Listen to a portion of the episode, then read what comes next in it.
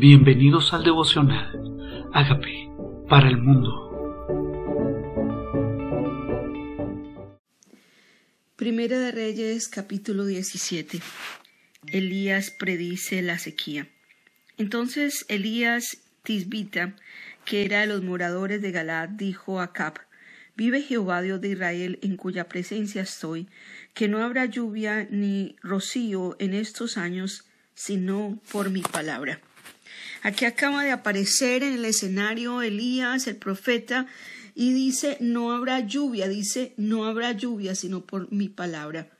Dios estaba declarando sequía a un rey que era un rey malo, y vino a él palabra de Jehová diciendo, apártate de aquí y vuélvete al oriente y escóndete en el arroyo de Kerib que está frente al Jordán.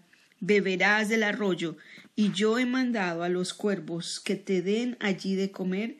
Y él fue e hizo conforme a la palabra de Jehová, pues se fue y vivió junto al arroyo de Kerib que está frente al Jordán. O sea que Elías, ¿qué hace? Predice la sequía. No habrá lluvia en dos años, sino por mi palabra. Y aquí está, en el instante, por instrucciones de Dios, se va a ser sustentado por Dios mismo. Dice, pondré a los cuervos que te alimenten. Tal vez nosotros pensamos, si yo no trabajo, no como. Y el Señor dice, yo me ocupo de ti, tú haz lo que yo te mando hacer. Beberás del arroyo y Dios te dará de comer. Y él fue e hizo todo conforme a lo que Dios le dijo. Seguimos esas instrucciones o dudamos y decimos, no, ¿cómo va a venir un cuervo a darme comida? Si yo no voy y produzco, ¿quién me va a dar de comer? Pero él hizo eso. Conforme a la palabra de Dios obedeció. Y los cuervos le traían pan y carne por la mañana y pan y carne por la tarde y bebía el arroyo Pasados algunos días se secó el arroyo porque no había llovido sobre la tierra. ¿Y por qué no había llovido? Porque lo había declarado. ¿Qué hacía un cuervo? Pan y carne. ¿De dónde sacaba el cuervo, el cuervo pan y carne? Esa, el cómo se lo dejamos a Dios. Lo que sí sabemos fue que ocurrió y que Dios puede utilizar hasta cuervos para sustentarte a ti. Dios usa instrumentos para proveerte cuando tú estás en el centro de su voluntad. Vino luego a él palabra de Jehová diciendo, levántate, vete a Serepta de Sidón y mora allí, y aquí yo he dado orden allí a una mujer viuda que te sustente. El río se seca, y Dios cierra una puerta, pero abre otra. Pero aquí no solamente quería bendecir a Elías, quería bendecir a una viuda de Sarepta. Y dice levántate y vete donde está viuda. He dado orden allí a esta mujer que te sustente. ¿Sí? Así es. Esa mujer tenía la responsabilidad de sustentar al profeta de Dios. Entonces él se levantó y se fue a Sarepta. Y cuando llegó a Sarepta, a la puerta de la ciudad, de que una mujer viuda que estaba allí recogiendo leña, él la llamó y le dijo, Te ruego que me traigas un poco de agua en un vaso para que beba y ella yendo para traérsela a él, la volvió a llamar y le dijo Te ruego que me traigas también un bocado de pan en tu mano. Ella corrió, corrió, lo conocía, no, corrió a darle agua. Tal vez nosotros en un tiempo de sequía lo pensamos dos veces y decimos, pero ¿cómo así? Si es tiempo de sequía, es mi agua, ¿cómo la comparto? ¿Cómo doy de lo que tengo? Entonces ella dijo, te ruego, le dice que también me traigas un bocado de pan en tu mano. Y ella respondió, vive Jehová tu Dios, que no tengo pan cocido, solamente un puñado de harina tengo en la tinaja y un poco de aceite en una vasija. Y ahora recogí dos leños para entrar y prepararlo para mí y para mi hijo, para que lo comamos y nos dejemos morir. Esto se llama momento trágico. Es lo último que tenemos, no hay comida en el supermercado, hay sequía, no hay agua, y esto es lo que tenemos para mí mi hijo. Dice, tu Dios, vive Jehová, tu Dios. Solo esto que tengo es para que nos quedemos y muramos. Es el peor escenario. Solo quedaba morirse. Y Elías le dijo, no tengas temor. Ve, haz como has dicho, pero hazme a mí primero de ello una pequeña torta cocida debajo de la ceniza y tráemela y después harás para ti y para tu hijo. Primero para él.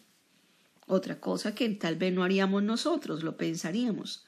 Darle primero al profeta, darle primero a él, cóseme primero a mí, luego para ti, tu hijo. Y este fue el orden. Dios le dijo a él, esta viuda te va a dar de comer, y él simplemente también siguió las instrucciones. O sea, ¿qué tendrá Dios, qué se habrá inventado este Dios creativo que yo tengo? ¿Por qué me trae una mujer que también está en escasez?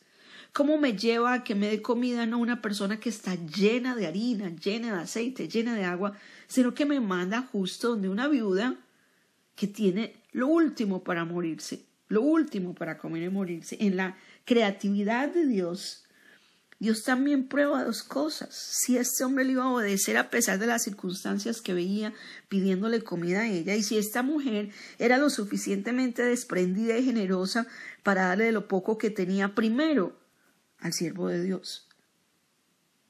Entonces ella fue e hizo como él, como Elías le dijo, y comió él y ella y su casa muchos días. Dice así, porque Jehová Dios de Israel ha dicho así.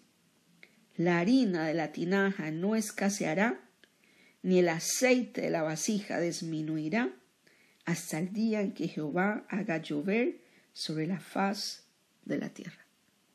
Eso es una promesa para cada uno de nosotros. Tu harina no va a escasear, no va a escasear. No sé cuál sea tu harina, si es tu fuente de ingresos, si es la obra de tus manos, si son tus clientes. No va a escasear. Eso es lo que te produce a ti tus ingresos. No va a escasear. El aceite no se va a disminuir, o sea, seguía en la misma posición. Sacaban aceite, el aceite seguía como si no hubieran sacado. ¿Hasta cuándo? Al día que haya otra manera de proveer. ¿Cómo le va a ser la manera? Que haya lluvia. Y si hay lluvia, hay agua. Y si hay lluvia, hay producto en el campo, hay frutos. O sea, Dios utiliza diferentes instrumentos. Un río, cuervos, una viuda, y luego va a ser la lluvia. Pero Dios no siempre utiliza las maneras convencionales que nosotros pensamos. Dios puede cerrar una puerta porque va a abrir otra. Y no tenemos que dudar de lo que Él va a hacer.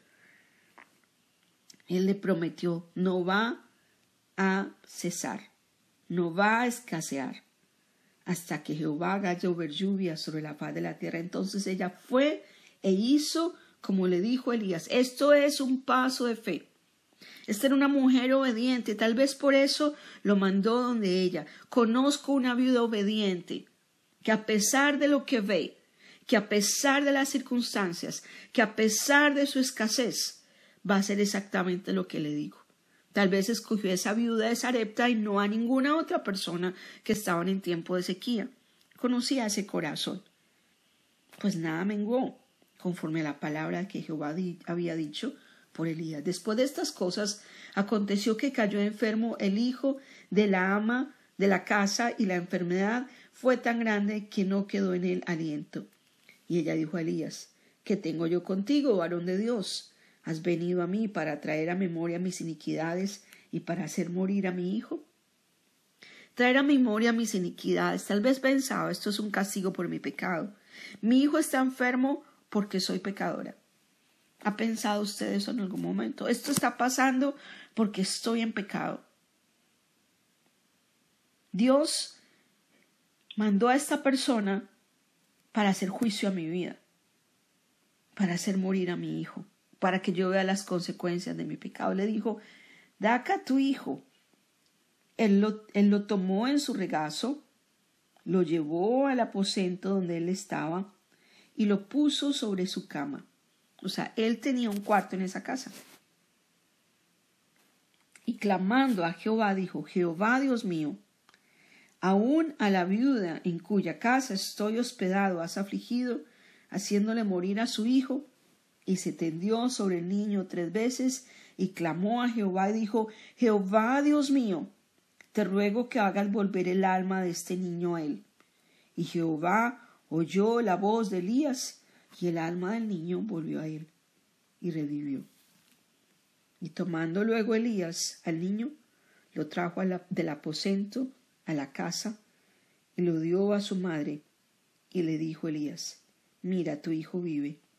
Entonces la mujer dijo a Elías, ahora conozco que tú eres varón de Dios y que la palabra de Jehová es verdad en tu boca. A veces, ¿qué necesitamos?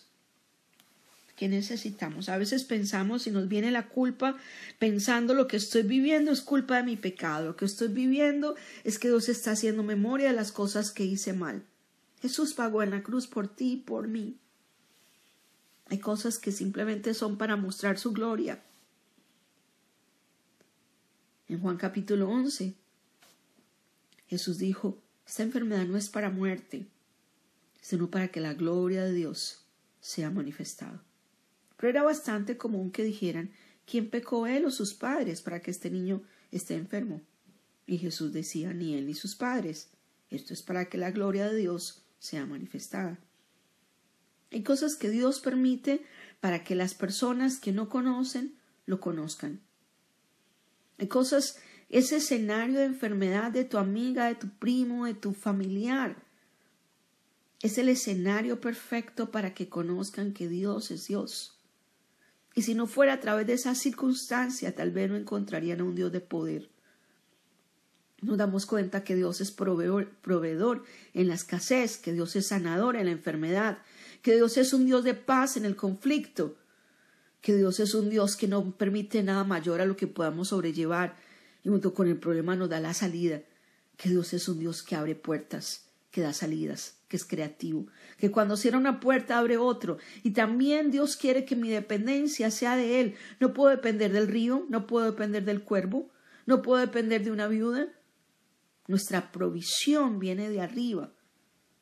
Dios utiliza el instrumento que sea para bendecirme. A veces podríamos nosotros estar pensando, tiene que ser a través del cuervo y nos quedamos pegados del cuervo Dios dice, no, ya no va a ser a través del cuervo, muévete. Te estoy mandando a otro lugar, a Sarepta, en Sidón. Le tocó irse para allá, le tocó moverse, porque ahora iba a ser a través de una viuda.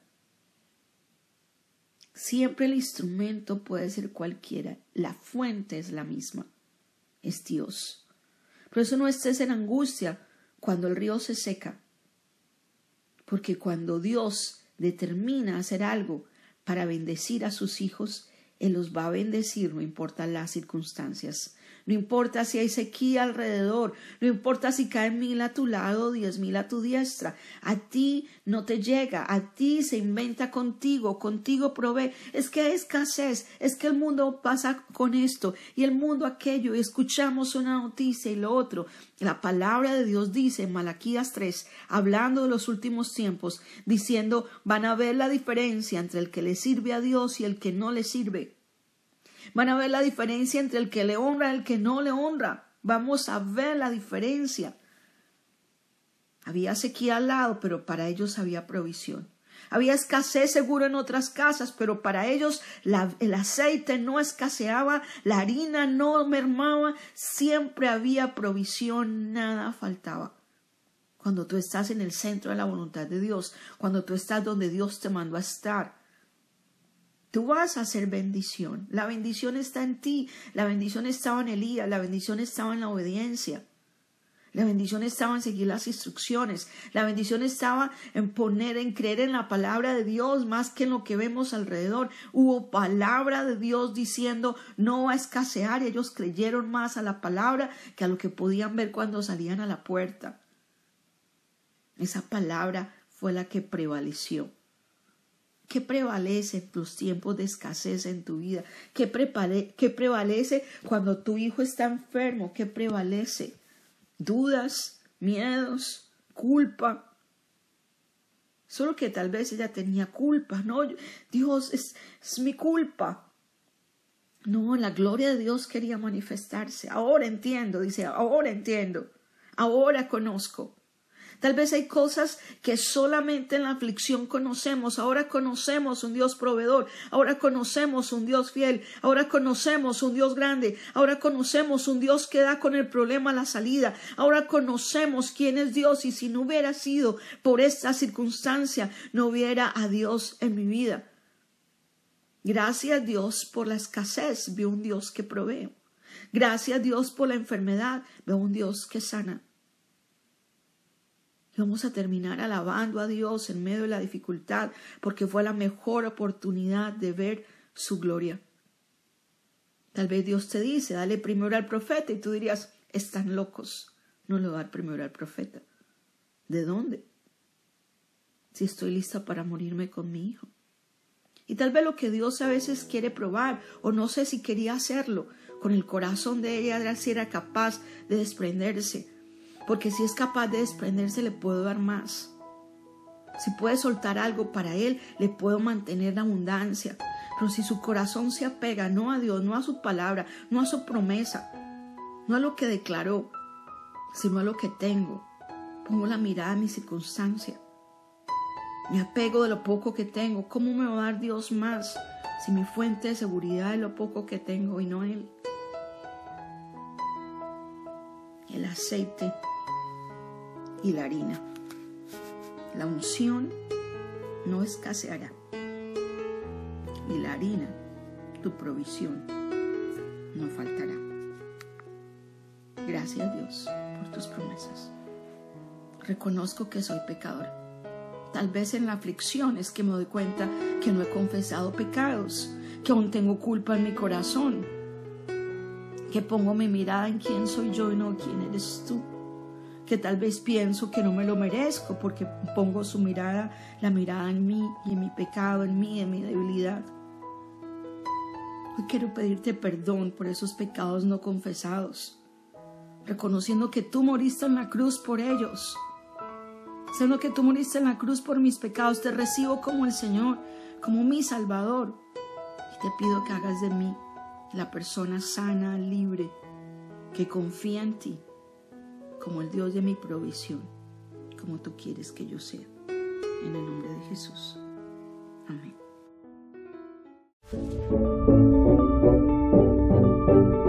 Amigos, queremos que usted sea parte de esta obra que estamos haciendo a través de Agape para el mundo y que este mensaje de Jesús llegue hasta la última de la tierra. Si quieres donar en nuestra página web puedes hacerlo en agapeparalmundo.org o también a través de Cele en agapeoficial.gmail.com. Dios bendiga tu generosidad.